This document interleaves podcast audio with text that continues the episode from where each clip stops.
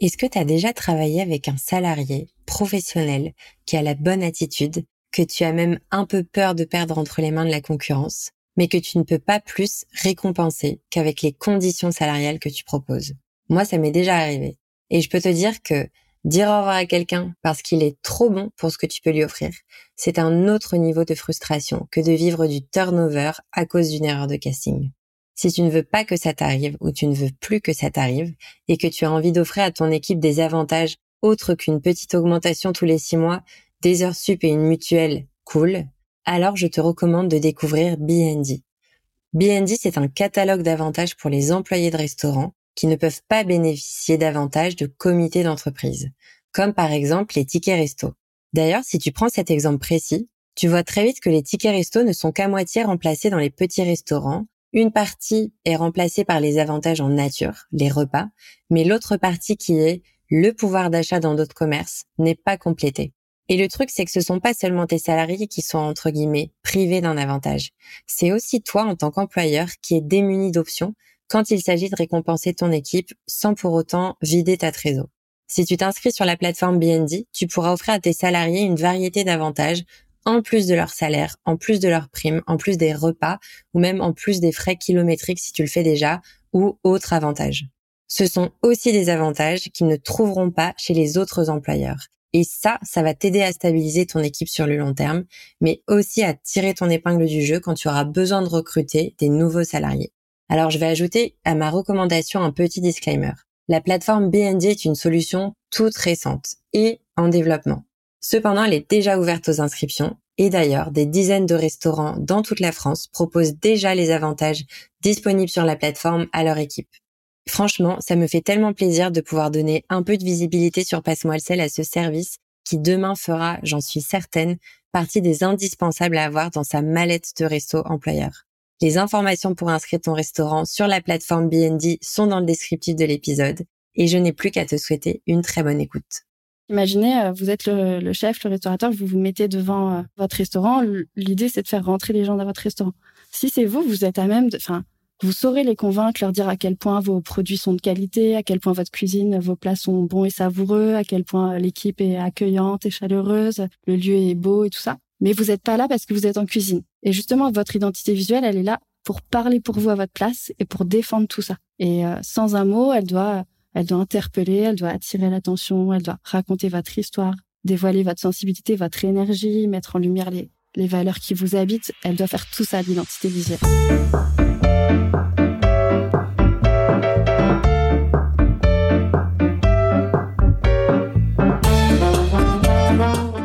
Bienvenue sur Passe-moi le sel, le podcast destiné aux restaurateurs et restauratrices qui ont compris que pour bien développer leur resto business, ils devraient à un moment donné relever la tête des opérations pour construire une meilleure stratégie. Je suis Laurine Blandin et Passe-moi le sel, c'est le podcast dont j'avais désespérément besoin quand je gérais des restaurants. Si tu souhaites accéder à encore plus de conseils gratuits, inscris-toi dès maintenant à ma newsletter ou alors offre-toi mon e-book sur les 45 meilleurs outils de formation d'une équipe de restaurant. Tu accèdes à ces deux ressources exclusives via un lien dans le descriptif de l'épisode. Et si tu apprécies le travail qu'il y a derrière ces conversations riches en contenu, n'oublie pas de noter le podcast 5 étoiles. Je te souhaite une bonne écoute et une journée cool dans ton restaurant.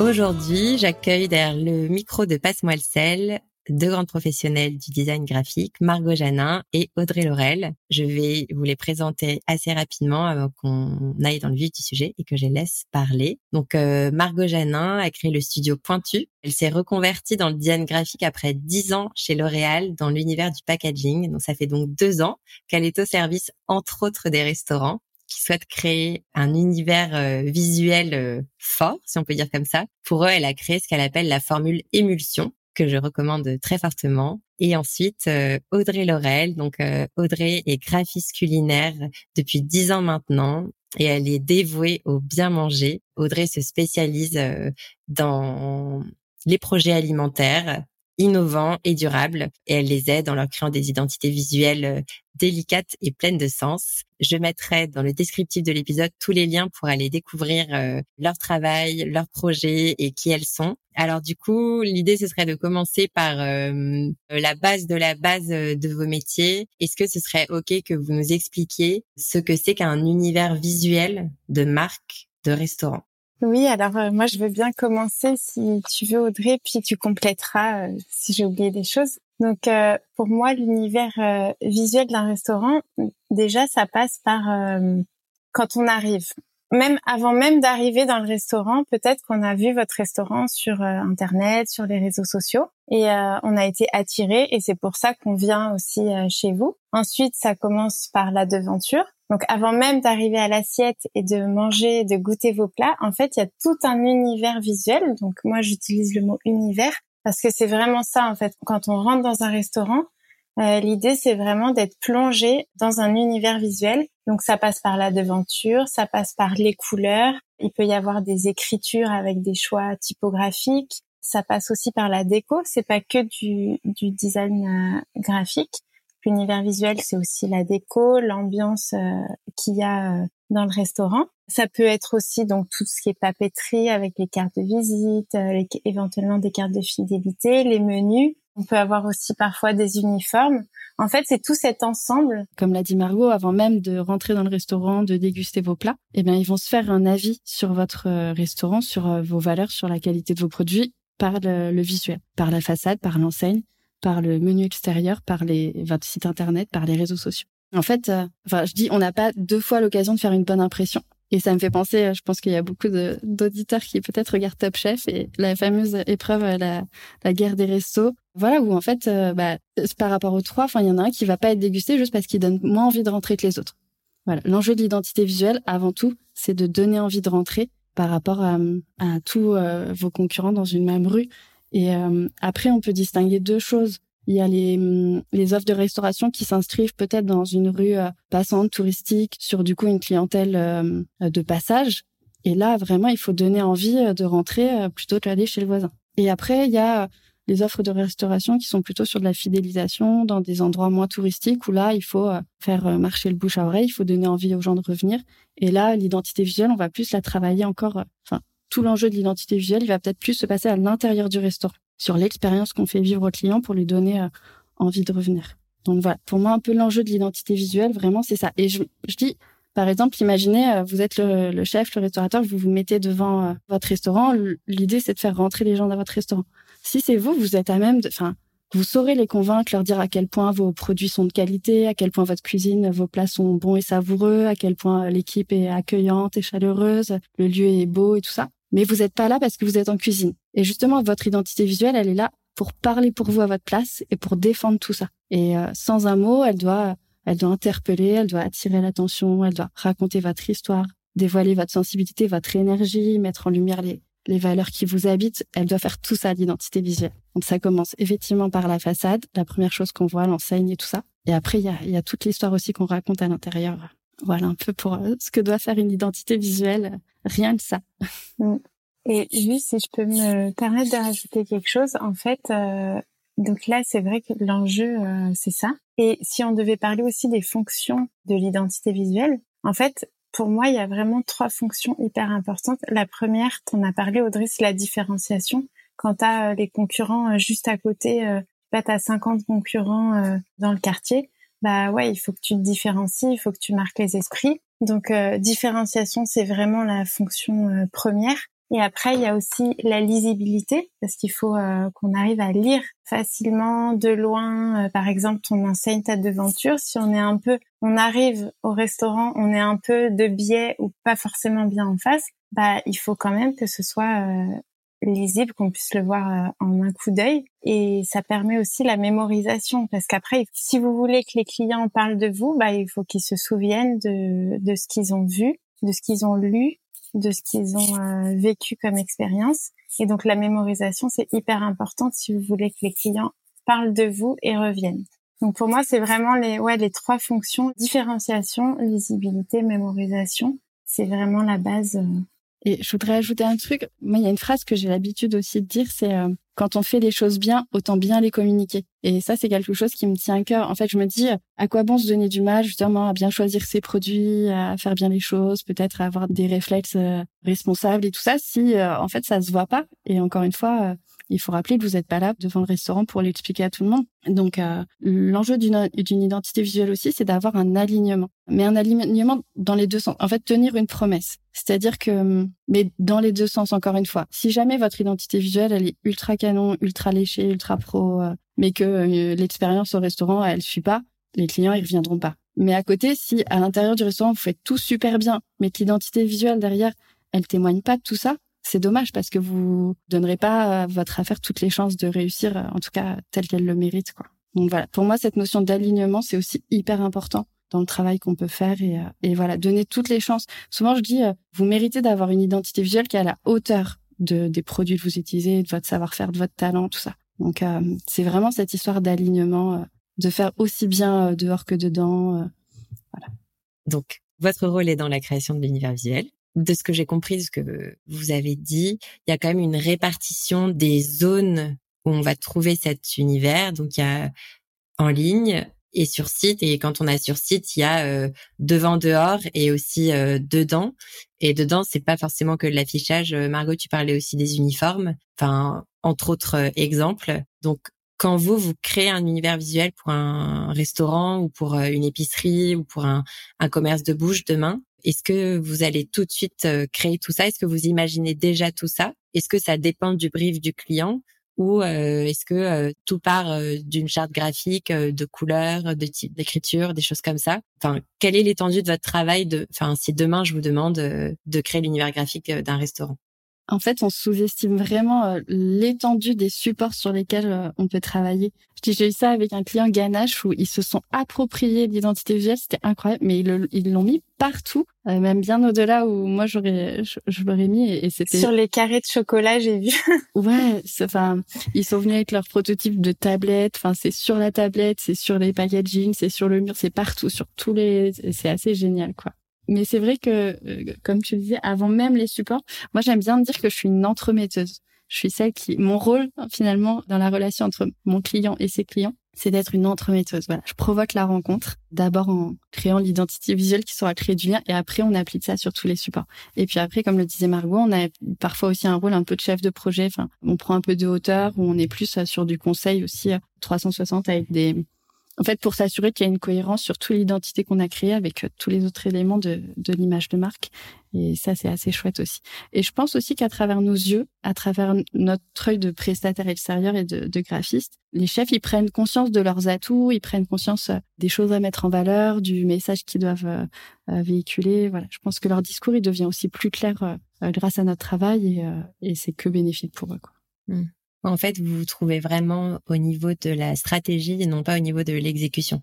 C'est ça. En fait, quand on commence à devenir des exécutants, c'est qu'il y a un problème pour moi euh, dans la prestation. C'est que euh, ouais, on a on a loupé quelque chose parce qu'on n'est pas des exécutants. On est vraiment euh, des conseillers en fait. On, on fait au mieux dès le début. On prend en compte tout et on est là vraiment pour que le résultat soit au top.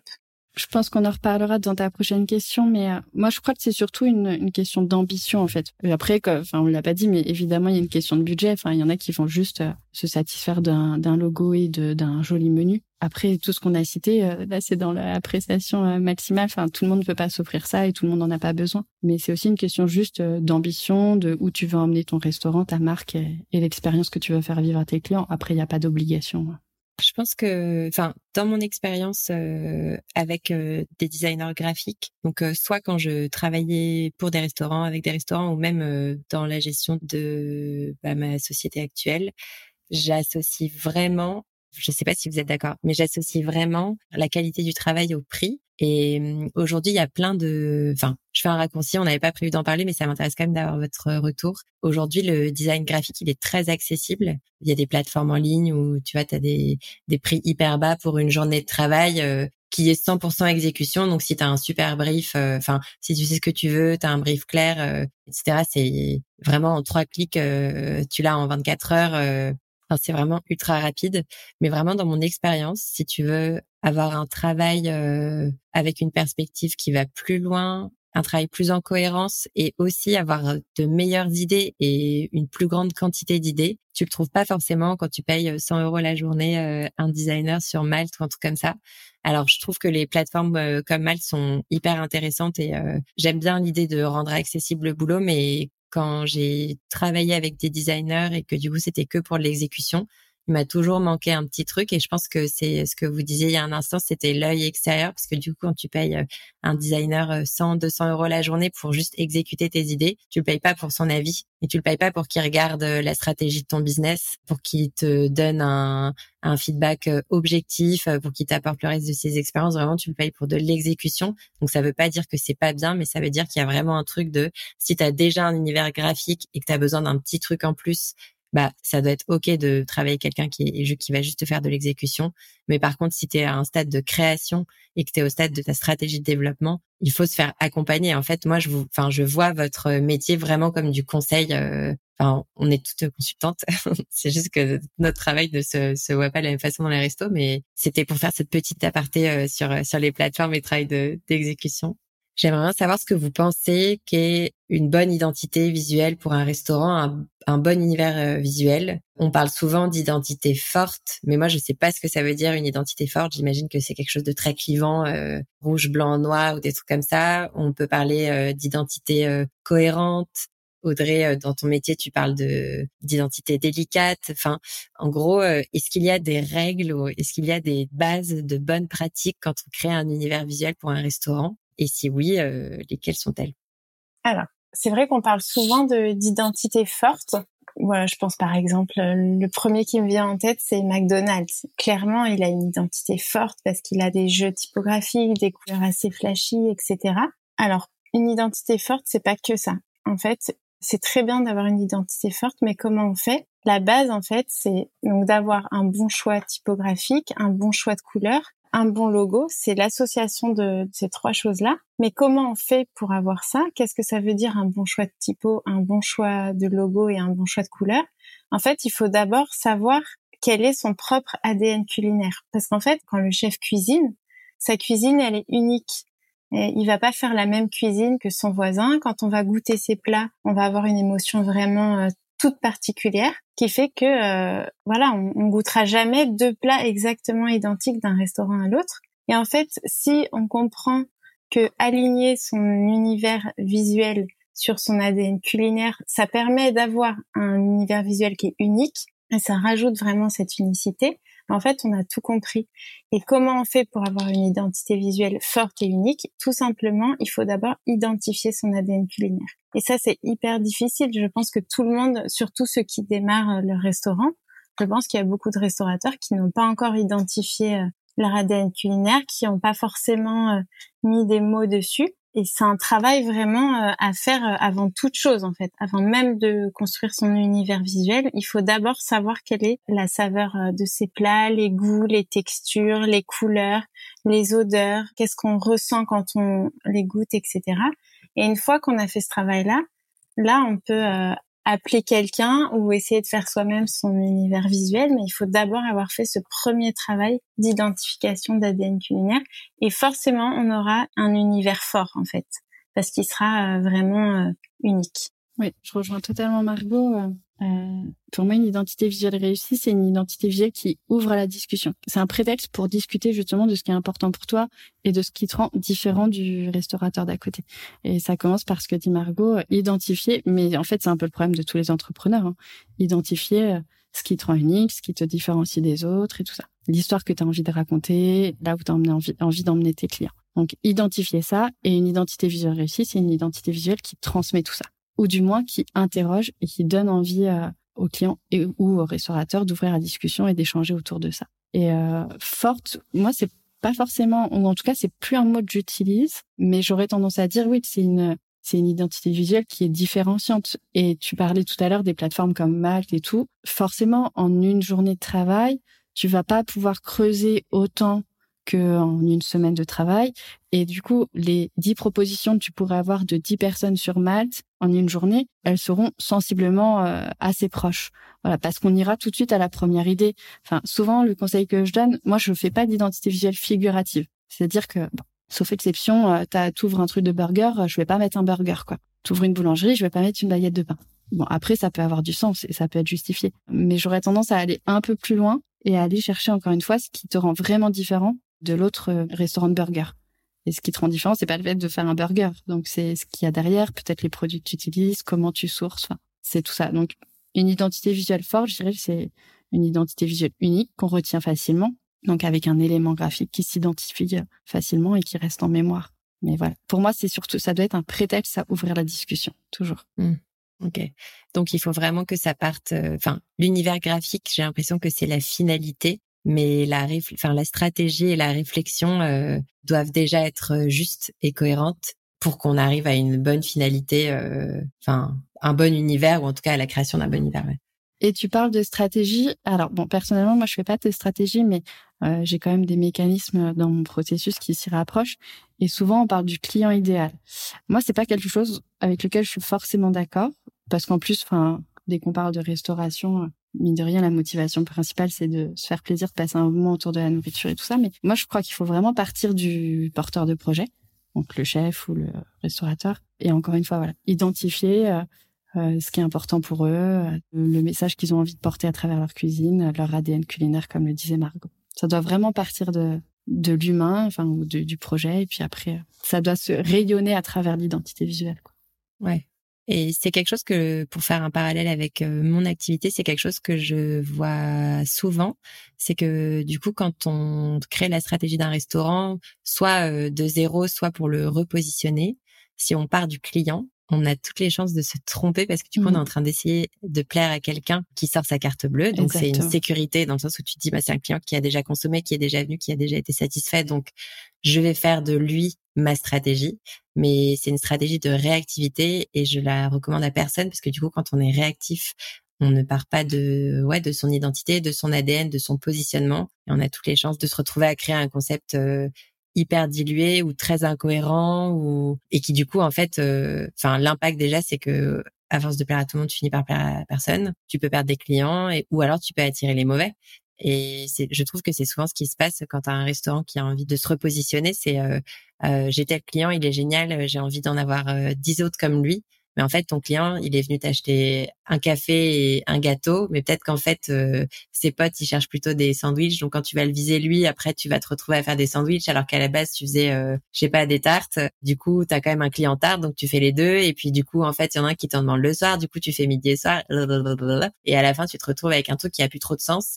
Et euh, c'est pas très grave puisque tout le monde a toujours envie d'aller au restaurant. Mais par contre quand tu es dans un, un environnement euh, où la compétition est très forte soit euh, la compétition entre restaurants vis-à-vis du client, soit la compétition entre employeurs vis-à-vis des employés. Quand tu es dans un environnement où la compétition est hyper élevée, euh, euh, si ton concept n'est pas clair et si ton identité visuelle ne suit pas une stratégie qui part de toi, tu as toutes les chances de te planter. Donc ça, c'était pour le petit aparté mise en garde. Faites bien partir vos idées de vous et non pas de quelqu'un d'autre c'est vrai. Et en plus, le, le, chef, il a un style de cuisine. Il va pas changer sa cuisine pour faire plaisir aux gens. Et s'il veut attirer des gens qui aiment sa cuisine, en fait, c'est ça la clé, c'est d'avoir une identité visuelle qui est alignée pour attirer les bonnes personnes. En fait, finalement, les, les personnes, elles vont, elles vont venir d'elles-mêmes si ça leur plaît et elles sont pas déçues parce que euh, il y avait une promesse dans l'univers qu'elles retrouvent également dans l'assiette. En fait, ça prolongera juste l'expérience. Moi, je crois que l'entrepreneuriat et encore plus euh, la restauration, c'est un métier difficile et que ça vaut le coup d'être vécu euh, que si tu prends du plaisir et de la passion et qu'à partir du moment où tu mets du plaisir et de la passion, ça se ressent et que, euh, enfin, encore une fois, t'attires. Enfin, moi, je crois beaucoup à la loi de l'attraction, le magnétisme, tout ça, sans que ce soit ésotérique pour autant, mais je pense que quand tu mets du plaisir et de la passion dans ce que tu fais, tu te donnes toutes les chances d'attirer les bonnes personnes à toi, les personnes qui partagent en tout cas ces mêmes notions de plaisir et de passion. C'est beau, hein? C'est beau ce que vous dites. ok. Alors du coup, euh, très clair, euh, le fait qu'une bonne identité visuelle, c'est une identité qui part de l'ADN euh, culinaire, mais aussi de la personne, du porteur ou de la porteuse de projet. Maintenant, Qu'est-ce qu'une mauvaise identité visuelle? Est-ce que ça existe? Est-ce que vous avez des exemples concrets de choses qu'il faut éviter ou de choses qui ne marchent pas, soit dans vos expériences, soit des choses que vous avez observées sur le marché? Est-ce qu'il y a vraiment des trucs qu'on doit pas faire? Bah, je vais reparler de un petit peu ce dont tu as parlé, Audrey, du cliché. C'est vraiment le truc qu'on voit le plus, en fait. Quand on voit, enfin, aujourd'hui, il y a beaucoup, beaucoup de restaurants. Ils ont tous, euh, enfin, pas tous, mais on va dire à 80%, des fourchettes, des couteaux, euh, des toques de cuisinier dans leur, euh, juste dans leur logo. Là, je parle que du logo. Et en fait, ça, c'est pas possible. Si tu veux te différencier, tu peux pas faire ça parce qu'en fait, tu es comme le voisin et on va pas se souvenir de toi, on va pas parler de toi. Ça, ça marche en fait si euh, tu vises une clientèle de masse. Par exemple, tu es dans une zone très touristique, tu as déjà trop de clients et t'as pas besoin d'en avoir plus parce que tu as déjà trop de travail. Ça, oui, pourquoi pas, tu montres ce que tu fais. On est un restaurant, on, voilà, on fait à manger. Mais je suis entièrement d'accord avec euh, Audrey. C'est un logo, ouais, il faut que ça ouvre la discussion, il faut que ce soit légèrement mystérieux et en fait euh, voilà, faut pas faut pas que ce soit cliché parce que si ça te permet pas de te différencier, dans six mois, un an, tu auras envie de tout refaire, t'en auras marre et en fait tu auras perdu ton temps donc euh, ça c'est la première erreur pour moi à éviter, c'est vrai et qu'on voit énormément et même dans des identités visuelles faites par des graphistes. Voilà, les, les clichés c'est vraiment l'erreur numéro un. Mm. Après, mais ça, ça complète ce que tu dis. Enfin, moi, j'aimerais vraiment revenir sur la notion d'alignement et de promesse. Enfin, et encore une fois, dans les deux sens. Si tu fais une, une super identité, euh, mais que la promesse, elle n'est pas tenue à l'intérieur dans la cuisine, c'est très problématique. Et à l'inverse, encore une fois, l'erreur, ce serait de pas mettre le même investissement dans ton identité alors que tu mets beaucoup euh, dans le dans le restaurant. Mais après, là, j'ai eu, j'ai eu un exemple très concret, mais je sais pas trop si je peux balancer. J'ai travaillé euh, il y a quelques années ça s'est très mal passé d'ailleurs, parce que je comprenais rien en fait à leur truc. C'est une agence qui m'avait fait travailler pour des hum, petits corners dans la, gare, genre à Châtelet.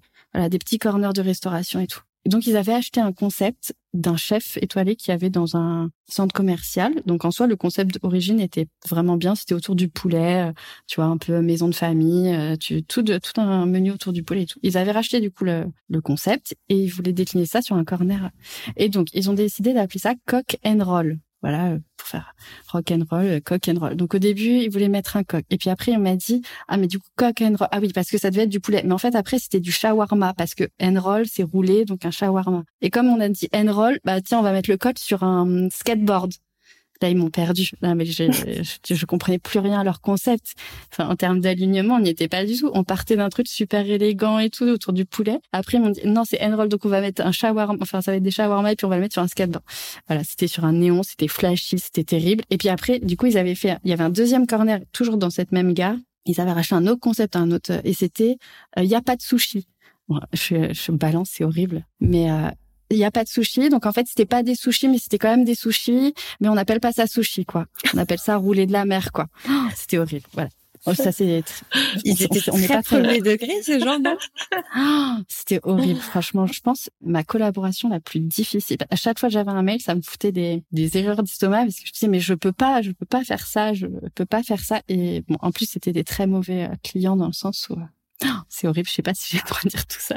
tu dis ce que tu veux. L'épisode sera pas censuré. Hein. Mais euh, bon, pour le coup, c'est comment être un bon client pour un graphiste. Typiquement, il me mettait une pression de dingue en disant il nous faut ça pour demain, et après il mettait trois semaines à répondre. Et après, trois semaines après, c'était à pour hier. Donc euh, voilà, c'était. Euh, je sais pas si ça a fini par sortir ce truc. voilà, cock and roll. Je crois que c'est à Châtelet. Pour moi, l'exemple que tu prends là, c'est vraiment les personnes qui partent d'une idée et qui essayent d'en faire une entreprise. Mais pour créer une entreprise de restaurant, il faut avoir une raison avant tout. Enfin, ta mission c'est de restaurer, tu donnes à manger, mais mais c'est quoi? Tu vois, il y a des restaurants tout à l'heure tu disais c'est pour le plaisir. Tous les restaurants ne sont pas que pour le plaisir. Il y en a, ça va être aussi, euh, tu vois, aujourd'hui il y a de plus en plus euh, de restauration, euh, bah plus healthy, donc c'est le plaisir healthy. Donc là déjà tu, tu rentres dans une nouvelle nuance, des choses comme ça. Donc d'abord c'est tu as une raison et ensuite tu as une offre et ensuite tu as une marque, etc., etc., etc. Mais il n'y a pas de, enfin partir d'une idée, d'une punchline et de dire euh, bah, c'est trop bien, euh, pas de sushi, euh, je vais faire un truc, ça n'a pas de sens en fait. C'est le meilleur moyen de partir dans tous les sens et de créer un concept poubelle à la fin quoi. Il y a plus de limite. Mmh. Et c'est pour ça d'ailleurs que, alors de moins en moins depuis que je, je travaille pour des restaurants gastronomiques ou des restaurants étoilés, mais avant, tu vois, euh, j'imagine Margot aussi, on a des questionnaires à remplir qui constituent le brief de départ. Et souvent les restaurateurs, par rapport à mes autres clients qui sont de l'épicerie fine ou quoi, en fait, ils ont pas beaucoup d'histoires à raconter. Souvent, leur pourquoi au début, c'est juste, bah, j'ai envie d'être mon propre patron. Je, je suis cuisinier, j'ai envie d'être mon propre patron. Et souvent, ça se limite un peu à ça. Et d'ailleurs, on peut parfois le voir aussi sur le nom des restaurants. Enfin, les restaurants qui ont le nom de la rue ou que, enfin voilà, c'est c'est quand même un manque d'histoire derrière à raconter. Et ça, je trouve que encore une fois, ça fait la différence. Le pourquoi, pourquoi tu fais les choses. Bah, si c'est juste parce que tu as envie d'être ton propre patron, forcément, pour le graphiste, le travail derrière, il sera moins moins facile et moins agréable. Ouais, tu vas pas aller très loin, quoi. Mm. Ok, donc euh, les clichés, euh, on évite, et aussi euh, pas de promesses décalées avec l'offre après. ok. Pour moi, l'autre erreur vraiment importante, c'est de vouloir trop en faire. Souvent, on voit des choses hyper chargées, mais ça, c'est un métier. Hein. C'est vraiment le métier ben, du designer graphique. En fait, c'est hyper dur de faire un truc élégant, le plus simple possible avec en étant focus sur vraiment un concept. Parce que parfois bah, le client il nous demande euh, veut dans son logo de la nature, euh, de l'humain, du dynamisme, de l'humour, etc. Donc nous en fait on, on, est aussi là pour leur rappeler à quoi sert un logo, que c'est pas euh, pour tout raconter, c'est vraiment juste pour se démarquer, être reconnaissable, identifiable, mais après il faut choisir vraiment un concept. Il faut être focus sur euh, sur quelque chose. Par exemple, euh, sur euh, la nature. À la limite deux, sur la nature et l'humain dans ce cas-là. Et le dynamisme et l'humour, bah, ils vont le mettre plutôt dans leur communication, dans le ton qu'ils vont employer. Ça peut être éventuellement dans les couleurs, mais euh, ils peuvent pas tout mettre voilà dans leur logo. Et la clarté visuelle, c'est hyper important. C'est vraiment.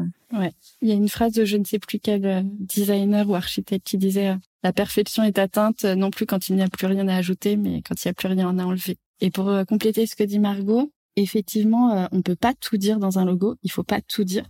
Euh, moi, j'essaye toujours de faire l'exercice aussi de, encore une fois, de résumer cette promesse en une phrase. Il faut que ça tienne en une phrase et c'est cette phrase que doit transmettre le logo. Et après, il faut toujours rappeler que un logo, il vit jamais seul en fait. On n'est jamais euh, confronté bam à un logo tout seul sans contexte. un logo, il est sur une enseigne, il est sur un lieu, il est sur un site, il est sur un, un réseau. Et du coup, il est toujours euh, dans un contexte qui donne du sens. C'est pour ça que on n'a pas besoin de mettre une baguette de pain ou des fourchettes parce que on voit que c'est un restaurant en fait quand on se balade devant. Donc euh, effectivement, voilà, pas oublier que ça, ça fait partie d'un contexte et qu'on n'est jamais jamais confronté à un logo tout seul sans contexte et du coup qu'il n'a pas besoin de tout raconter. Ça c'est euh, c'est important. Et tu parlais des erreurs, tu parlais vraiment que de l'identité visuelle du logo ou des supports? Parce que sur les supports, on a, j'ai pas mal de ah choses à bah, rajouter. Vas-y, hein. je prends tout. Cela type pour l'identité visuelle, Margot l'avait dit, mais euh, s'y prendre le plus tôt possible, bien sûr, ça c'est euh, un conseil qu'on peut donner. Euh, plus on attend, plus on ne pas bâcler. Ouais, on peut prendre le temps de bien faire les choses. Ouais, pour les supports, la lisibilité. Enfin, Margot l'a dit aussi, mais vraiment sur un menu, le choix des typographies, ne pas en mettre trop. Les blancs, c'est quelque chose qui fait peur à tous ceux qui sont pas designers graphiques, mais ne pas lésiner à mettre des blancs. Il faut savoir, je crois que la, la moyenne, c'est 109 secondes, il me semble, sur la lecture d'un menu. Donc euh, voilà, il faut vraiment euh, pas en mettre trop, ne pas avoir peur du blanc et faire attention à la lisibilité, ne pas écrire trop petit. Pensez aussi à, au contexte dans lequel les gens vont le lire. Si vous avez une ambiance tamisée avec un éclairage euh, plutôt bah, tamisé, enfin voilà, écrire plus gros.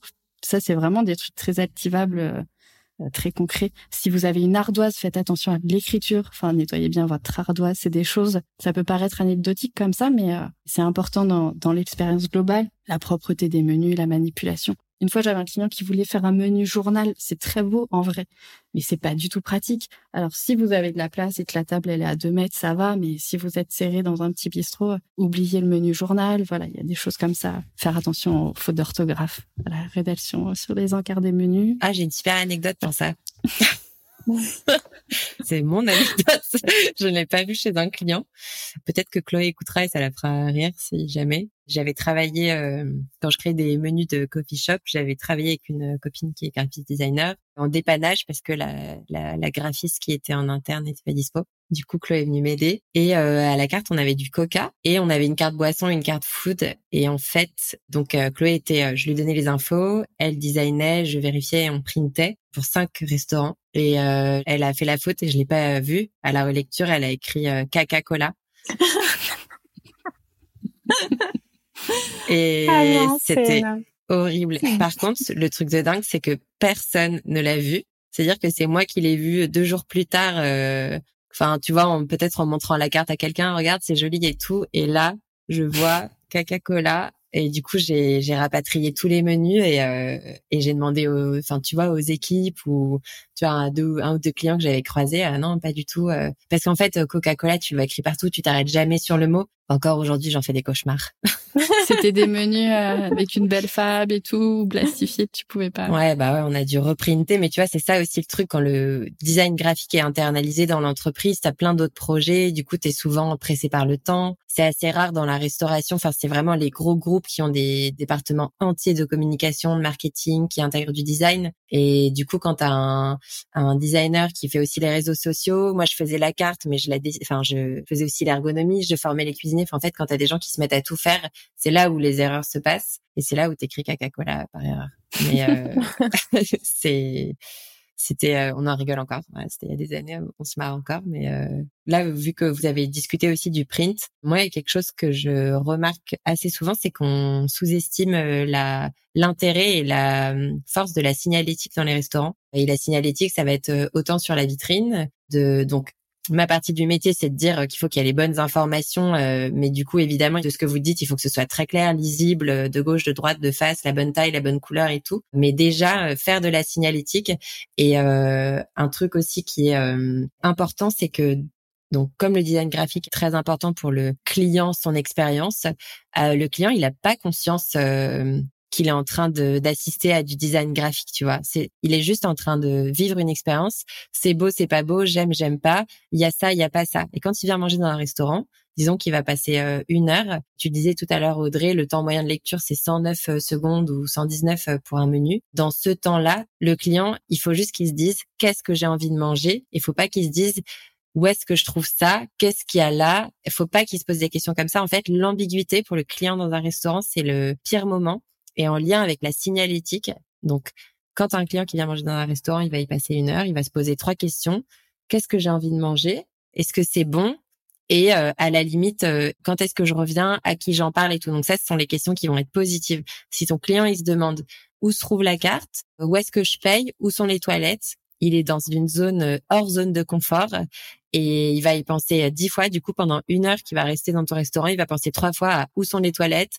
Je vais devoir demander il n'y a pas de serveur, il est pas dispo, c'est le rush, nanana. et en fait, juste parce que soit le signe il est écrit trop petit, soit il est absent, soit il est pas lisible, bah en fait, juste ça, tu t'es gâché des occasions en fait que son client passe un bon moment juste pour un petit signe euh, de toilette ou pour un petit signe euh, d'afficher les horaires sur la vitrine et des choses comme ça. Et c'est la signalétique, c'est un petit peu le l'arme secrète, tu vois. c'est ce qui, c'est un petit peu le, le, dernier déclic, tu vois, dans la qualité de l'expérience. Euh, on la fait pas souvent. Ouais, totalement. Ok. Est-ce que sur les prints, il y a d'autres choses auxquelles vous pensiez ou pas? C'est plutôt un conseil aussi, ne pas hésiter à mettre euh, peut-être en avant avec les petits pictos qu'on a aujourd'hui, euh, euh, les plats véganes, le sans gluten, végétarien. voilà, encore une fois, bah, les gens qui sont concernés par ces ces, ces régimes. restrictions, ou, mmh. voilà, ces régimes-là, ils aiment bien pouvoir voir facilement sans être obligés de déranger le serveur ou quoi. Ça, ça peut être un, un conseil aussi aussi important. Ouais.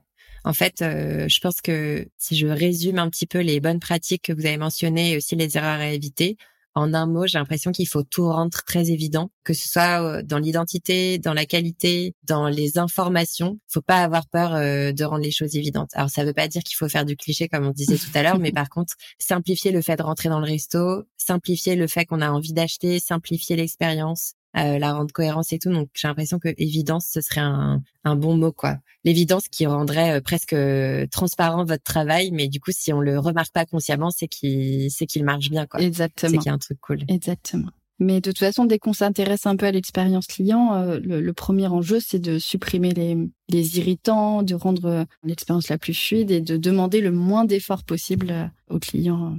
Je confirme euh, pour euh, l'aspect opérationnel aussi. Et du coup, donc il y avait quelque chose aussi dont j'avais envie de vous parler, c'était le fait que dans la restauration indépendante aujourd'hui ou dans les commerces de bouche indépendants, euh, je parle des petites structures parce que du coup, ils sont associés des plus petits budgets. Il y a des entrepreneurs qui choisissent de soit ne pas investir dans la création d'un univers graphique, soit peu investir. Donc, ils vont quand même faire la démarche de se faire accompagner, mais ça va représenter les derniers sous dans le porte-monnaie, quoi dans mon expérience, il y a deux raisons à ça. La première, c'est l'historique. Euh, ça fait pas si longtemps qu'on parle de concept de restaurant. Il y a encore 40 euh, ans, un restaurant, c'était un restaurant. Maintenant, on parle de concept. Tu vois, quand tu as un ami qui te dit on se retrouve ce soir, euh, c'est quoi le resto? Ben en fait, c'est soit c'est une pizza, soit c'est un burger, soit c'est un truc cool, soit c'est un truc élégant, soit c'est un machin. Donc là, on est dans le concept. Avant, c'était on mange ou on mange pas quoi. Et je pense qu'il y a une autre raison aussi, c'est que aujourd'hui, il y a des centaines de moyens gratuits et peu chers de créer une identité visuelle de marque quand on n'est pas designer. Donc en fait, c'est très tentant de pas le faire soi-même et surtout c'est possible. Moi-même, je travaille régulièrement avec des restaurateurs qui ont fait eux-mêmes leur identité graphique. Alors c'est pas dire qu'ils l'ont pas fait vérifier par un pote euh, qui est du métier, mais euh, voilà, avec un abonnement à 11 euros, euh, ils se font leur propre logo, ils se font leur charte graphique et puis roule ma poule quoi. Vous qui êtes spécialiste du sujet, est-ce que vous pouvez me parler des différences en fait peut-être entre un resto dont l'identité aurait été conçue par un pro et un resto dont l'identité aurait été conçu par l'entrepreneur parce que dans mon expérience c'est pas forcément dans la qualité enfin il y a forcément la qualité qui va rentrer en jeu mais je pense qu'il y a d'autres choses aussi. Peut-être que c'est dans le niveau d'aboutissement peut-être que c'est dans le dans ce que vous disiez tout à l'heure des clichés mais euh, qu'est-ce que vous pensez de ça et euh, et quelles sont les différences que vous vous observez ou leur impact? Ah bah déjà, donc euh, je pense que tu parlais de Canva, c'est ça? Oui, l'abonnement à 11 euros.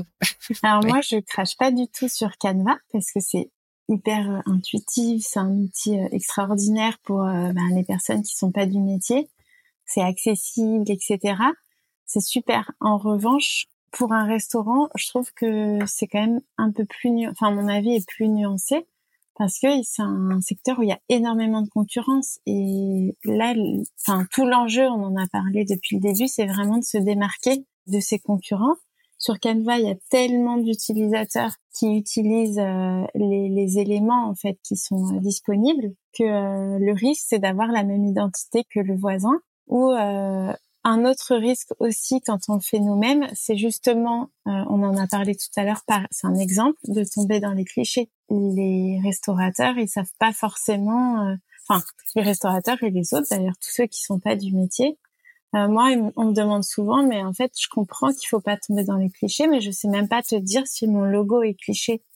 Donc en fait, c'est aussi compliqué de savoir si on, on, est dans le cliché ou pas. Et donc, comme tu dis, c'est hyper important de faire vérifier après par un professionnel. Et après, il y a toute la partie construction du logo. Est-ce que ça va être vraiment lisible, bien construit? Est-ce que tes masses vont être bien équilibrées, etc. Et ça, il y a qu'un pro qui peut te le dire. Après, pour euh, commencer, si tu pars sur quelque chose de simple, c'est tout à fait possible de le faire soi-même. Mais c'est sûr que, euh, par exemple, moi, j'ai un client, il avait fait son identité lui-même. Ensuite, il a ouvert un deuxième restaurant.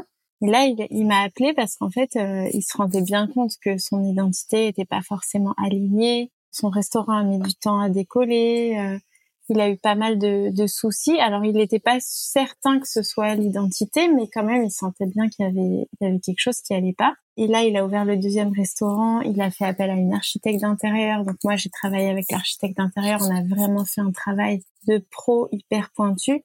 Et là, il m'a dit, mais c'est le jour et la nuit, en fait. Ça a cartonné dès le début. Euh, c'est, enfin, on n'a que des retours positifs. Là, ça fait presque un an, ça cartonne toujours autant. Et du coup, là, ils, sont en train de refaire le premier. Du coup, je refais le premier avec l'architecte d'intérieur parce que justement, ils se rendent compte de la différence. C'est plus au niveau du euh, temps de décollage, en fait, de l'activité. Ça va prendre plus de temps. C'est pas impossible de le faire soi-même, mais du coup, faut s'attendre à ce que ça prenne plus de temps. Euh. Mmh. Moi, il y a une euh, sur mon site, je fais toute une analogie entre la cuisine et le graphisme. Je compare nos deux métiers. Je dis que nous, des graphistes, pareil, on a à disposition euh, des milliers d'ingrédients. Et après, c'est, euh, ça dépend des, des ingrédients. À partir de mêmes ingrédients, il, il existe des infinités de recettes euh, différentes, des possibilités de combinaison. Et là, c'est alors euh, la sensibilité, le talent euh, du chef, entre guillemets, chef designer ou chef restaurateur qui entre en jeu et qui fait toute la différence. Et du coup, j'ai envie de ta question, j'ai envie de la reposer en disant, c'est un peu comme la différence entre du surgelé et du fait maison, entre des produits médiocres et des produits de qualité. Si vous êtes convaincu que ça fait une vraie différence de proposer aux clients du surgelé ou du frais et du fait maison, c'est exactement la même chose pour du design. Effectivement, je pense pas à partir du moment où ce que vous faites est bon, ça mettra pas en péril euh, la santé du restaurant. Après, je suis entièrement d'accord avec Margot, ça prendra plus de temps. Mais pour moi, encore une fois, c'est toujours une question d'ambition. En fait, c'est à quel point vous avez envie d'être pris au sérieux. D'après vous, une belle fab, une belle identité visuelle, euh, ça dit quoi de vous? Souvent, euh, dans mes questionnaires, je pose la question qu'est-ce que vous voulez faire ressentir à vos clients? Comment vous voulez être connu, reconnu? Comment vous voulez qu'on parle de vous? Voilà. Pour moi, ça se situe là. Et euh, encore une fois, si tout de suite t'es pris au sérieux, c'est tout de suite en voyant euh, ton identité visuelle et qu'on sent par les détails, parce que c'est toujours une question de détails. Si par les détails, on sent que tu as investi, donc que tu crois suffisamment en toi, que tu as les moyens, que tu mets de l'attention là-dedans, forcément, on se dit que le reste, que le cœur du métier, il est, il est aussi, euh, il est fait avec autant d'attention. Donc pour moi, c'est encore et toujours une question d'alignement et une question d'ambition. Vous pouvez parfaitement commencer avec un, un logo fait par vous-même sur Canva. Ça prendra plus de temps pour arriver au même au même impact, au même endroit que, que si ça avait été fait par un professionnel. Et après, il y en a qui se contentent très bien. En fait, tout le monde n'a pas envie de devenir le, le lieu, j'en sais rien, de, de la ville ou quoi. Mais, mais voilà. C'est en fait, est-ce que vous avez envie d'être pris au sérieux tout de suite? Où est-ce que vous voulez aller? Comment vous voulez qu'on parle de vous, quoi? Et euh, c'est un truc, enfin, ça fait penser à quelque chose dont on discutait tout à l'heure, euh, sans, enfin, hors enregistrement et ça rejoint ce que vous avez dit, euh, enfin le mélange de ce que vous avez dit. Mais du coup, je rajoute ma touche. Aujourd'hui, il y a des restaurateurs qui arrivent sur le marché sans même avoir des restaurants. Euh, ils créent des marques, qui communiquent. Ils ont des univers visuels euh, qu'on connaît alors qu'on n'a jamais mangé chez eux. Juste, on a vu trois stories Insta, on a vu des trucs rigolos passer, on a vu des bâches dans la rue. Ils ont sponsorisé un ou deux événements, tout comme ça. On connaît des restaurants dont on n'a jamais goûté la cuisine. Et si on les connaît, c'est parce qu'ils nous ont fait ressentir un truc qu'on va j'espère, retrouver dans leurs assiettes. Mais ils nous ont, soit ils nous ont fait rire, soit ils ont dit un truc euh, qui nous a marqué, qui nous a fait réfléchir, soit ils nous ont euh, placardé leur nom, leur couleur euh, partout où on a posé les yeux et au bout d'un moment on a retenu le truc. Mais aujourd'hui, la concurrence c'est pas que les restaurants d'une rue, c'est vraiment euh, le marché au global parce que si tu as un mec qui a même pas encore ouvert son restaurant à Lyon et qui est déjà hyper connu, alors que toi tu as un restaurant à Paris dans une rue hyper passante mais qu'en fait tes clients ils connaissent ni ton nom, ni ton logo, ni ton menu, ni quoi que ce soit, en fait, tu es aussi en concurrence avec ce mec à Lyon qui n'a même pas encore de resto. Et en fait, il, il se passe un truc, c'est que le client, il compare pas deux restaurants concurrents directs. Souvent, il y a une erreur qu'on fait dans les stratégies de restaurants euh, et je pense que dans le design graphique c'est un peu similaire, c'est qu'on va se comparer à ses concurrents directs. Mais en fait, un restaurant c'est un lieu pour manger. Ton client il mange trois fois par jour, enfin sauf si c'est moi, il mange 12 fois par jour. Et du coup, potentiellement, il va aller manger dans euh, trois concepts de restaurants différents qui ont la même vocation pour lui, c'est plaisir, manger, bon moment, efficacité, quoi que ce soit. Quand tu as un restaurant, tu es en concurrence avec tous les concepts de toutes les villes qui sont visibles. Et si toi, tu n'es pas visible, si tu n'es pas mémorable, si tu n'interpelles pas les gens, en fait, on ne te voit pas, mais surtout, on voit les autres et on parle des autres. Et aujourd'hui, tu sais, euh, il y a un, alors la stat, euh, je crois que c'est hyper simple, mais c'est euh, un avis client sur Internet équivaut au bouche à oreille d'un pote. Tu vois, l'avis client d'un inconnu, de quelqu'un que tu connais pas, c'est une reco de, de quelqu'un de proche le bouche à oreille, c'est pas que quand on a mangé au resto, c'est pas j'ai fini mon assiette, hum, c'était bon, je vais en parler à mes amis. C'est j'ai vu tel resto sur Insta, j'ai vu tel resto dans la rue, j'ai entendu tel podcast sur tel resto. J'en parle déjà. En fait, l'expérience client, c'est un peu ce que vous disiez tout à l'heure en tout début d'épisode. Elle commence maintenant, mais des mois avant de venir goûter dans une assiette. Et hum, l'univers visuel vient euh, soutenir ça euh, pour les restaurateurs qui se lancent alors qu'ils ont même pas de, de locaux ou de porte d'entrée ou quoi que ce soit. Donc cette idée d'être visible et d'être différenciant, elle commence euh, maintenant pour ceux qui nous écoutent et qui ont jamais fait ce boulot-là, mais elle commence euh, des mois avant l'ouverture d'un resto. Aujourd'hui, euh, c'est limite, il faut commencer par ça en fait. Je pense, il faut commencer par sa raison. C'est pourquoi j'ouvre un resto. J'en ai, ça y est, j'ai une bonne raison, je me lance. Ok, maintenant qui je suis, à quoi je ressemble, Enfin, qu'est-ce que moi je ressens, qu'est-ce que je fais ressentir, etc., etc., etc. Mais d'ailleurs, aujourd'hui, je conseille toujours à mes clients, euh, quel que soit le domaine et s'ils s'y prennent suffisamment tôt, de documenter sur Insta, d'ouvrir. Tu sais, souvent, c'est euh, ah mais j'ouvrirai mon compte, voilà, quand le resto sera ouvert, quand je. Je dis mais non, mais en fait, ouvre ton compte tout de suite. Enfin, euh, tu partages la recherche du local, partage tes rendez-vous à la banque, partage les travaux, partage nos allers-retours sur l'identité visuelle, parce qu'en fait, enfin, déjà, de toute façon, ceux qui te rejoindront plus tard, ils verront pas ça et ça. Et ceux qui te rejoignent tout de suite, tu vas créer un vrai attachement, un vrai sentiment de communauté très fort avec ces gens-là qui t'auront suivi, enfin, fais-les participer et tout. Et souvent, ils ont un peu peur en disant, oui, mais est-ce que ça va pas me porter préjudice? Mais en fait, non. Les gens qui te découvriront plus tard, ils vont pas forcément revoir tout l'historique. Et ceux qui te découvrent maintenant, euh, en fait, euh, soit ils accrochent à ton aventure, soit ils accrochent pas, mais tu, perds personne, en fait, puisque de toute façon, c'est pas ouvert. Donc. Euh. Ouais, je pense qu'en fait, si je devais un peu résumer ces idées-là, ce serait de dire qu'il en faut beaucoup pour plaire et il en faut vraiment pas beaucoup pour déplaire. Et du coup, si t'as pas mis le paquet pour plaire, le moindre faux pas ne sera pas pardonné. Par contre, si tu as une super identité, que tu as une super communication, qu'il y a de la cohérence, voilà, que tu fais ressentir des vraies choses aux gens, même les gens qui viennent pas manger chez toi, ils, passent devant toi dans la rue, il y a des fleurs, c'est trop sympa, tu, te rappelles du truc et tout. Si tu as fait ce boulot de d'essayer de plaire à tous les niveaux, le jour où tu vas te gourer, où tu vas servir un truc froid, ou où tu vas trop faire attendre le client, il va te pardonner. Par contre, si t'as pas tout essayé, t'as pas tout fait, tout ce que tu pouvais faire pour plaire, tu auras beaucoup moins le droit à l'erreur. Et aujourd'hui, la qualité dans, enfin, sur le marché de la restauration euh, en France, elle est, enfin, on a encore pris un cran euh, depuis le Covid. Il y a tous les nouveaux arrivants, toutes les personnes qui se sont reconverties, qui arrivent avec euh, des idées des quatre coins du monde, de toutes les industries et tout. Ils sont en train de ratisser le marché. Moi, je trouve ça hyper bien. Par contre, le le niveau d'exigence des clients, il, a, il est en train de suivre, il est en train de monter et il y a vraiment plus de boulot. Donc ça y est, on est en train de, de rentrer dans un. J'ai l'impression qu'on est en train d'entrer dans une nouvelle ère de la restauration euh, où vraiment ça déconne plus quoi. ouais. Faut pas se louper. ouais. Ça me fait penser à quelque chose, puisqu'on parle des réseaux sociaux, ça revient un peu sur les questions précédentes, mais on n'en a pas parlé. L'importance aussi du partage. Enfin, si tu fais des beaux supports, si tu as un beau protège menu, si tu as une belle carte. En fait, la part de partage, enfin de sur Insta, la personne qui prend son plat avec le menu derrière et tout, c'est vraiment non négligeable. Et encore une fois, ça contribue à agrandir la visibilité, la renommée et tout, mais d'où l'importance aussi d'avoir des jolis supports ou la jolie mosaïque ou le joli papier peint ou là on part dans des trucs très loin. Mais voilà, tout ça c'est des raisons supplémentaires euh, d'être partagées par les clients et et de donner encore une visibilité au. Je sais que j'ai travaillé pour euh, un restaurant à, à, Lille, les Tontons Afro, ils ont des. Alors maintenant, ça se voit beaucoup, mais je crois qu'ils étaient un peu les premiers à le faire, ou en tout cas au début. Ils ont des énormes nounours en vitrine. Et j'étais allée le voir et je lui ai dit, mais pourquoi les nounours Il me dit, bah, tu me poses la question. Il me dit, si tu savais le nombre de personnes qui prennent en photo les nounours pour les partager sur Insta. Et du coup, aujourd'hui, ils ont fait des t-shirts aux nounours avec le logo, tout ça, enfin, des choses comme ça. Et il me dit, mais en fait, tu me poses la question. Et euh, c'est pour ça qu'on le fait parce que bah, les gens ils se disent ah oui c'est le resto avec les nounours. Ah oui bah tiens j'ai trop envie d'aller voir le resto avec les nounours. Ouais font du bruit. Ouais donc bon là c'est des nounours mais ça peut être un joli euh, un joli menu. Enfin voilà il y a vraiment plein de choses à imaginer pour aussi euh, des faits waouh qui donnent envie d'être partagés par les gens ouais. Un petit exemple qui me fait penser à ça aussi c'est sur une carte de café que j'avais créée on avait une boisson un peu tu vois entre le milkshake et le porridge un peu graines de chia tu vois, c'était une boisson qui était déjà assez clivante euh, pour euh, le marché, mais en goût hyper bon et euh, super produit pour le petit déjeuner. mais à vendre, vraiment, c'est hyper difficile parce qu'à côté de ça, tu as granola. donc évidemment, tout le monde veut un granola ou pancake ou des trucs comme ça. Et tu vois, on, a essayé tous les noms, on a essayé de le mettre en encart sur la carte, on a essayé de mettre des pictos, vraiment tout essayé.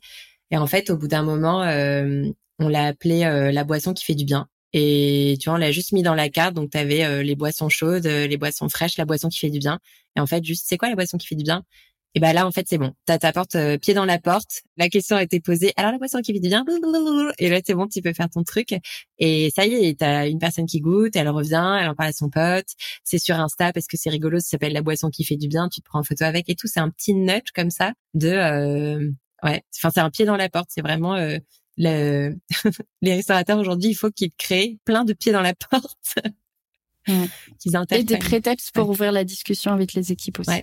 Mais ça me fait penser, j'ai un client, euh, c'est un, un, bar euh, à Annecy, et depuis le, il veut à Cocktail, donc ils ont euh, les classiques et des créations, et, et depuis le, le début de, de la guerre en Ukraine, le Moscou, alors je vais pas le prononcer, le Moscou sourd, Ouais, voilà. Ils ont rayé, enfin, je sais plus, ils ont changé un truc.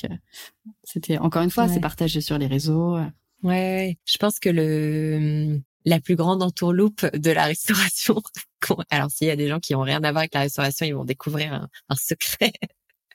c'est euh, les, les, plats du jour, les boissons du jour. C'est le meilleur moyen de faire poser une question. Du coup, c'est le meilleur moyen d'avoir un super discours, de vendre un truc, de faire un contact sympathique avec le client, de le faire rire, de lui dire que toi t'as goûté, que c'était bon, que nanana. Et c'est aussi le meilleur moyen de, euh, enfin, historiquement c'était plutôt, euh, il me reste ça la veille, du coup je vais mettre ça dans mon plat du jour le lendemain. Donc c'était aussi un truc euh, revaloriser tes invendus, enfin dans des dans des nouvelles recettes et tout. Donc aujourd'hui t'as des restaurants, c'est cuisine du marché, c'est ardoise du jour, tu vois. Mais en fait ça vient de ça, ça vient de, c'est quoi le plat du jour, c'est quoi l'entrée du jour, c'est quoi le machin. En fait c'est comment faire d'un truc que t'allais jeter à la poubelle un plat et comment en donner envie au client en lui parlant, comment lui faire poser la question. Et voilà, c'est le plus grand mystère euh, de la restauration est levé aujourd'hui.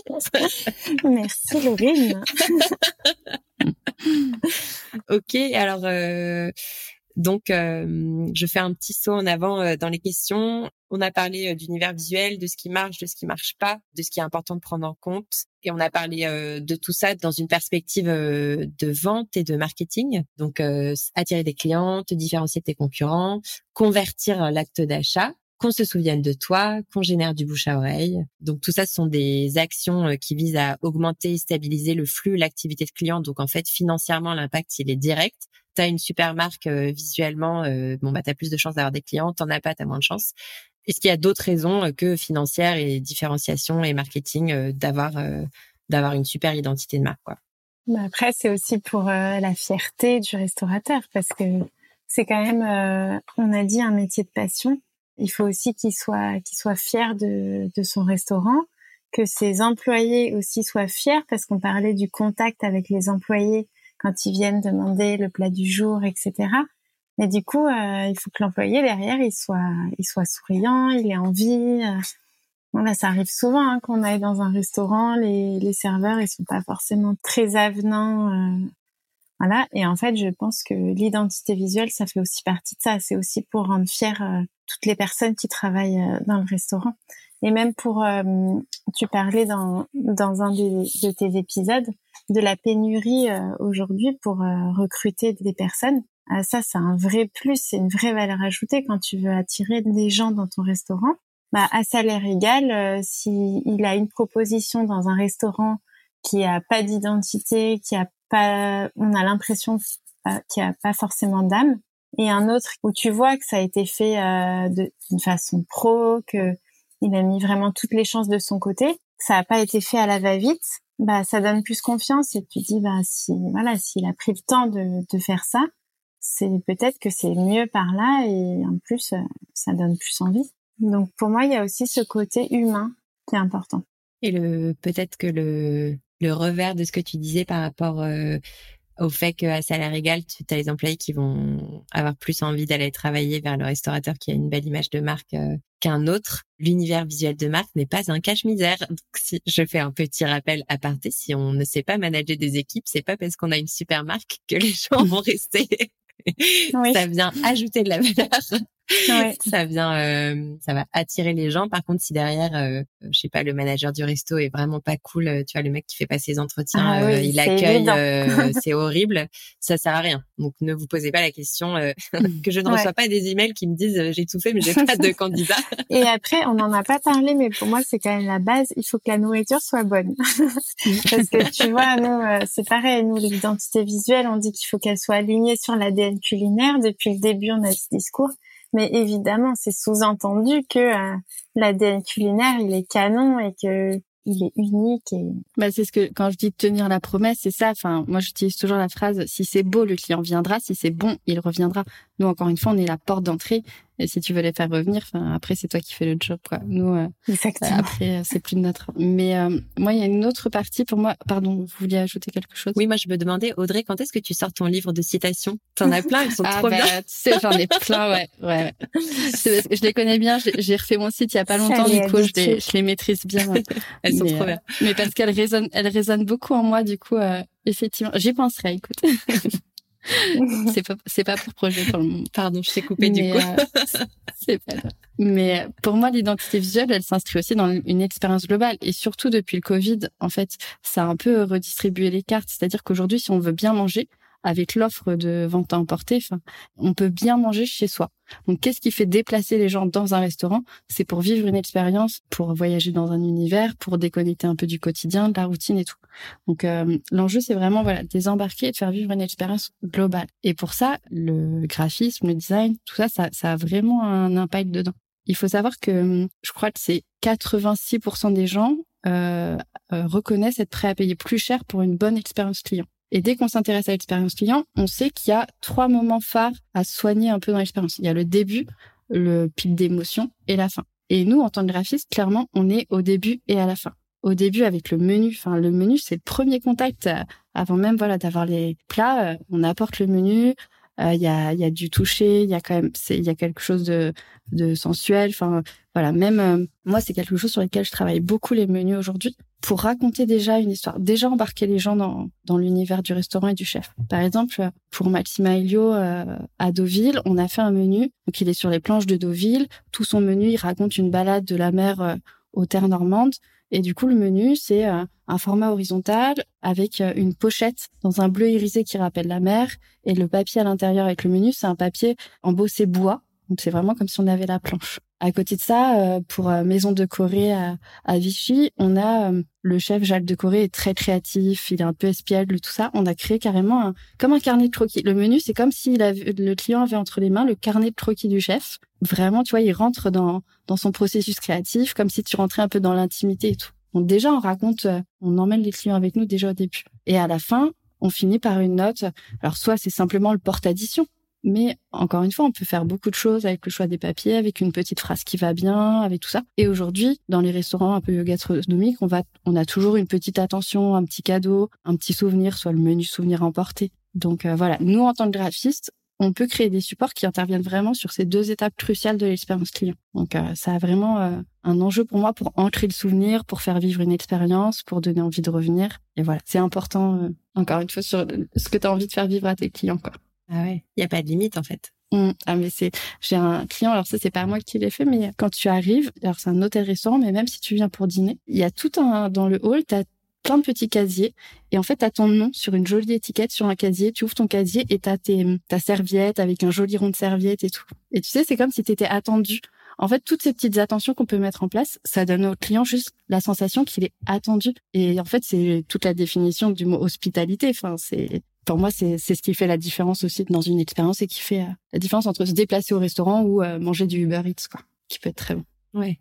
Créer un vrai lieu d'accueil. Je sais pas si vous avez été récemment dans un restaurant qui a euh, pas vraiment travaillé sa devanture ou sa vitrine. Tu vois, il y a rien, il y a juste le nom peut-être et la porte. Bah, je trouve que dans les restaurants comme ça, quand tu rentres, tu as toujours un peu peur de déranger parce que tu rentres dans un lieu hyper impersonnel. Donc ça peut être chez quelqu'un, ça peut être un commerce. Et quand tu rentres, c'est vraiment bonjour. Euh, tu vois, c'est un peu euh, est-ce que c'est ok, est-ce que c'est pas ok? Et déjà ton expérience, elle commence pas bien. Alors que quand t'as des là à côté de chez moi, il y a un pub euh, qui a recouvert toute sa façade de fleurs. C'est hyper beau et puis du coup bah tu vois que lui dans la rue, mais vraiment quand tu rentres, t'es déjà en joie quoi. T'es vraiment euh, ouvres la porte comme ça en grand et c'est trop sympa. Et ouais, c'est avec les fleurs, t'as pas forcément la sensation d'être attendu, mais t'as la, sensation que t'es déjà le bienvenu. Et il y a déjà un truc qui fait que t'es le bienvenu et et ça, ça commence, tu vois, les gens ont même pas encore payé, que tu les as déjà rendus heureux, mais là, tu as tout gagné, quoi. Si je peux rajouter un truc, c'est si on veut aller à un niveau supérieur pour les gens qui, ambitionnent, enfin voilà, de, le Michelin, les étoiles, tout ça. J'en avais parlé avec euh, Marion euh, Chataché, qui est designer culinaire, où je l'avais interrogé sur ces questions. Est-ce que euh, tous les détails qu'on met à côté de l'assiette, ça peut avoir un impact sur l'attribution des étoiles? Elle me disait en fait juste que dans la définition du Michelin, une étoile, c'est une très bonne cuisine deux étoiles, c'est une table excellente qui mérite le détour. Et trois étoiles, c'est un établissement remarquable qui mérite le voyage. Et en fait, on voit que quand on monte en excellence, en fait, on, change d'échelle. Qu'au début, on est vraiment sur la cuisine, après la table, après l'établissement. Et qu'en fait, voilà, on peut du coup imaginer que, que tout se joue pas qu'en cuisine, quoi. Et que nous, toutes les petites attentions sur lesquelles nous, on peut travailler, mais pas que nous, voilà, ça peut vraiment faire la différence aussi euh, sur une reconnaissance. Euh. C'est bon à savoir ça. c'est un épisode de ton podcast? Oui, c'est le tout premier. Ok, trop chouette. Ok, alors du coup, il va être temps de wrap up cet épisode. J'avais quand même euh, deux petites questions qui rentrent dans une euh, à vous poser. Ça concerne les tendances dans les univers visuels euh, de marques de restaurants. Est-ce qu'il y a une tendance qui cartonne en ce moment ou qui est très importante de suivre ou dont il faut être au courant aujourd'hui? Ça, c'est l'option 1 de la question. L'option 2, c'est est-ce qu'il y a des tendances à venir que vous voyez et que nous, les gens qui sont dans les restaurants, on ne voit pas? Bah, concernant tous les sujets de design graphique. Ok.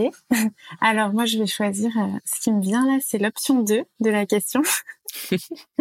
les choses, euh, je pense que tout le monde ne le voit pas, mais euh, on entend beaucoup parler de l'intelligence artificielle en ce moment. Il y a beaucoup de monde qui se pose la question est-ce qu'on va pouvoir se passer de des graphistes, des professionnels? C'est vrai que c'est fou en fait ce que fait l'IA, même en termes de photographie, enfin tous les métiers un peu artistiques. Euh, c'est vrai qu'on peut se poser des questions. Et en fait, je me suis pas mal euh, renseignée parce que ben ça touche directement euh, notre métier. Et je me suis rendu compte qu'une IA c'est effectivement hyper puissant. Je l'ai en fait, je l'ai utilisé moi pour voir un petit peu ce que ça pouvait me sortir. Mais si c'est pas bien briefé, en fait, c'est c'est nul. Et euh, ça revient à tout ce qu'on a dit, en fait, les erreurs à pas commettre, etc. Voilà, si je reviens sur, par exemple, le cliché, ou sur le trop chargé, ou sur euh, tout ça, il faut bien le prompter, et le prompt, c'est hyper compliqué. Donc, l'IA, finalement, c'est plus un outil qui est hyper intéressant pour des pros.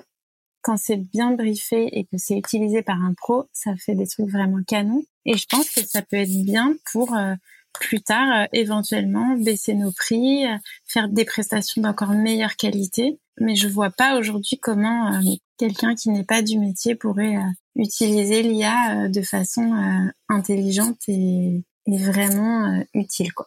Super intéressant. J'ai aussi pensé à l'IA. Après, franchement, je suis pas capable d'en parler. Moi, ça me fait un peu peur. Alors, je fais l'autruche. Mais j'ose croire que ils pourront pas nous enlever euh, ce qui fait le propre de l'espèce humaine, enfin notre euh, les sentiments, l'humanité, euh, tout ça. Mais j'avoue que ouais, je suis clairement l'autruche sur le sujet quoi. J'ai même pas voulu regarder ce que c'était possible de faire. Mais après sur les tendances, je suis pas très bonne à cet exercice-là, mais je pareil là j'ose croire que c'est plus qu'une tendance, mais vraiment un mouvement de fond. On en a parlé en off, mais tout ce qui est un peu démarche responsable, durable, tout ça et alors bien sûr, ça va sur tous les pans de la restauration, sur le sourcing des produits et tout, mais sur l'identité visuelle, on a aussi à jouer là-dessus en supprimant le superflu, en choisissant euh, des papiers euh, adaptés, en choisissant des formats, enfin voilà, en, optant pour l'éco-conception. C'est des choses, je pense qu'on voit de plus en plus et qui sont amenées à j'espère par bon sens à durer mais euh, mais après au-delà de ça euh, ouais peut-être bah, des concepts forts et ça revient à résumer un peu tout ce qu'on a dit euh, dans cet échange enfin le il y a beaucoup de concurrence il y a il y a eu un, un vrai level up avec le Covid voilà un concept fort partout la décoration le, le, la proposition culinaire tout mm. ça dans le sens aussi où le visuel prend de plus en plus de place comme on disait aujourd'hui tu peux même cartonner avant même d'avoir ouvert Donc c'est euh, tout le monde te connaît avant ce que tu disais tout à l'heure, avant même que tu aies ouvert ton restaurant, euh, tu es déjà presque mondialement connu. Et euh, c'est dingue en fait, tout va très vite grâce au visuel. Donc ça prend vraiment une place de plus en plus importante. Et euh, pour revenir tout à l'heure, on n'a pas dit, mais sur le fait d'investir ou de, de faire soi-même sur Canva, j'avais fait le calcul à un moment donné pour un client qui hésitait à investir. Et euh, je lui dis, bon déjà, une identité visuelle, ça dure quoi? Faite par un pro, ça peut durer euh, bien 8-10 ans euh, minimum. Alors que si tu l'as fait toi-même, ben forcément, elle sera pas intemporelle. Ça va. Là, tu vas faire quelque chose qui est plutôt à la mode, euh, voilà, qui est pas forcément parfaitement construit, donc qui va pas durer dans le temps.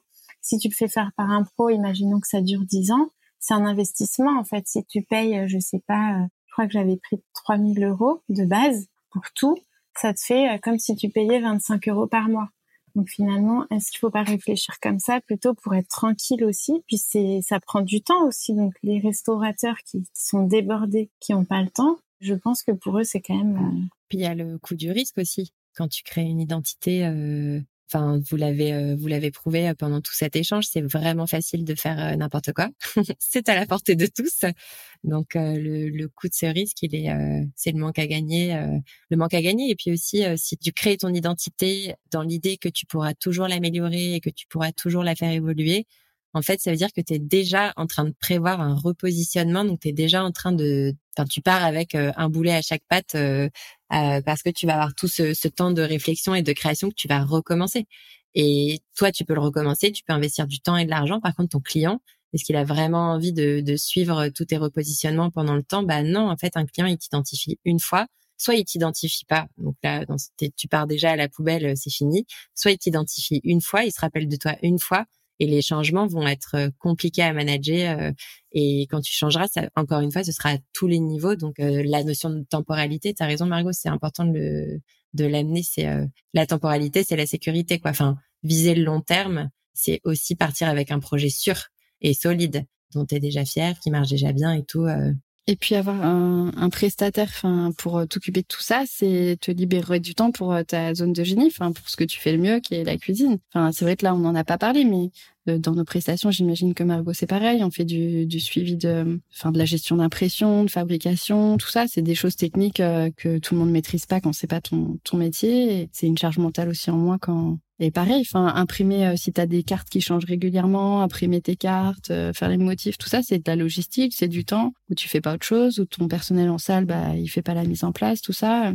c'est. Est-ce que tu as le temps de t'en occuper tout seul, quoi? Mmh. Est-ce que ça vaut le coup? Est-ce que le retour sur l'investissement des choses que tu fais toi-même alors que t'es pas la personne qui apporte le plus de valeur sur cette mission est vraiment intéressant quoi En restauration indépendante, c'est un vrai sujet, c'est qu'en fait euh, tu as des entrepreneurs qui savent tout faire dans leur resto. Ils savent designer leur menu, ils savent faire à manger, ils savent recruter, faire la com, d'événementiel, ils font la plomberie, ils repeignent les murs, euh, ils collent des stickers, ils montent des tables, enfin ils savent tout faire et du coup il y a aucune limite. Mais le truc c'est qu'un un restaurant c'est pas un foyer. Tu le gères pas comme un foyer en fait à la maison si tu construis toi-même ton bureau Ikea, bon bah si tu as oublié une vis à la fin, l'impact est pas très grave. Par contre, tu montes tes 50 tables de restaurant, en fait déjà là, tu t'exposes à un risque énorme de marbre sur les jambes du client ou j'en sais rien. Enfin, en fait, les enjeux, ils sont tu vois, retour à ce qu'on disait tout à l'heure, c'est tu as, beaucoup moins le droit à l'erreur et tu as uniquement le droit à l'erreur si tu as fait le boulot de gagner de la marge euh, d'affinité auprès de ton client et être euh, bon euh, dans tout. Enfin, savoir tout faire, ça veut pas dire tout bien faire. Et c'est hyper important. Et je pense que avant au niveau de l'importance assiette et univers de marque visuelle, on était à 90% assiette, 10% univers de marque. Parce qu'un resto, c'était un resto, c'était pour manger. Tu viens, il y a un truc à manger, il y a un prix et tout. Aujourd'hui, je pense que c'est inversé. Et je pense pas exagérer en disant que le 90-10, il est encore là. C'est juste que les 10% de l'assiette, quand tu sors de la restauration haut de gamme et de la restauration gastronomique, bistronomique et tout, quand tu sors de là, les 10% d'assiettes, ils sont faciles à faire aujourd'hui. Aujourd'hui, il y a des chefs consultants, tu les payes une fois, ils te font trois cartes, ils forment tes cuisiniers, tes cuisinières, ils sourcent tes produits, ils négocient tes prix. En fait, aujourd'hui, tu n'as plus besoin d'être chef pour ouvrir un resto. C'est facile de faire la bonne nourriture. Donc, ça veut dire que tu n'as plus le droit de te planter au niveau des assiettes. Mais ça veut dire que le client, il vient chercher autre chose et il t'attend à un autre tournant. il t'attend au, niveau du reste de l'expérience. Enfin, où sont les autres endroits où il se passe des choses. Donc, euh, savoir tout faire, c'est bien, mais ça veut pas dire qu'on est obligé de, de, travailler comme ça, quoi. Et vous nous l'avez prouvé euh, largement euh, dans tout cet échange. Du coup, bon bah, il est temps de mettre fin à cet épisode. Merci Audrey Laurel et Margot Genin d'avoir participé à Passe-moi le sel, d'avoir partagé tout votre savoir. Il va y avoir du boulot au montage. mais pardon le monteur. Pardon, John. Mais euh, c'était vraiment chouette. Merci pour les personnes qui nous écoutent. Comme d'habitude, vous retrouverez les trois grands apprentissages de l'épisode après la conclusion et tous les liens pour contacter Audrey et Margot dans le descriptif de l'épisode. Les filles, merci beaucoup et euh, à très vite. Merci beaucoup, Laurine. Merci, Laurine.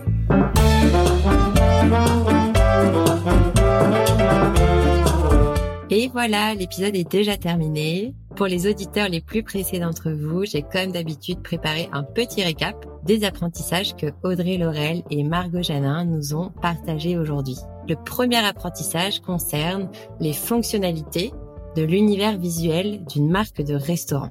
Avoir une belle identité visuelle, c'est attirer les gens, se différencier des autres restaurants, c'est aussi convertir les visiteurs en clients, que ce soit en ligne ou en physique, faire en sorte que ces visiteurs qui sont devenus des clients se souviennent de vous.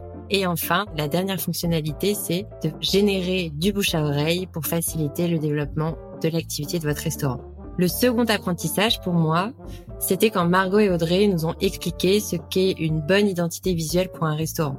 J'en comprends donc que c'est la somme de petites présences visuelles à toutes les étapes de l'expérience client qui rendent l'identité du restaurant évidente et attirante. Une bonne identité visuelle ne se voit pas consciemment, mais elle apporte de la valeur à chaque moment de l'expérience.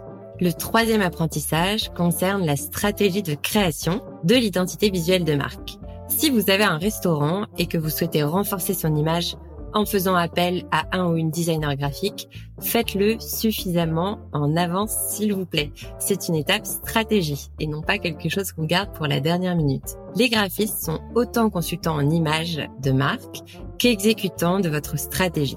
Et si vous les pressez par le temps, ou que vous ne préparez pas un brief suffisamment bon ou complet, le résultat sera sans équivoque. Ils ne pourront pas générer autant d'idées et ne pourront pas non plus aboutir autant l'identité qu'ils auraient pu si vous les aviez inclus dans votre réflexion stratégique. En gros, ne faites pas les choses à moitié parce que votre concurrent, lui, ne le fera pas non plus.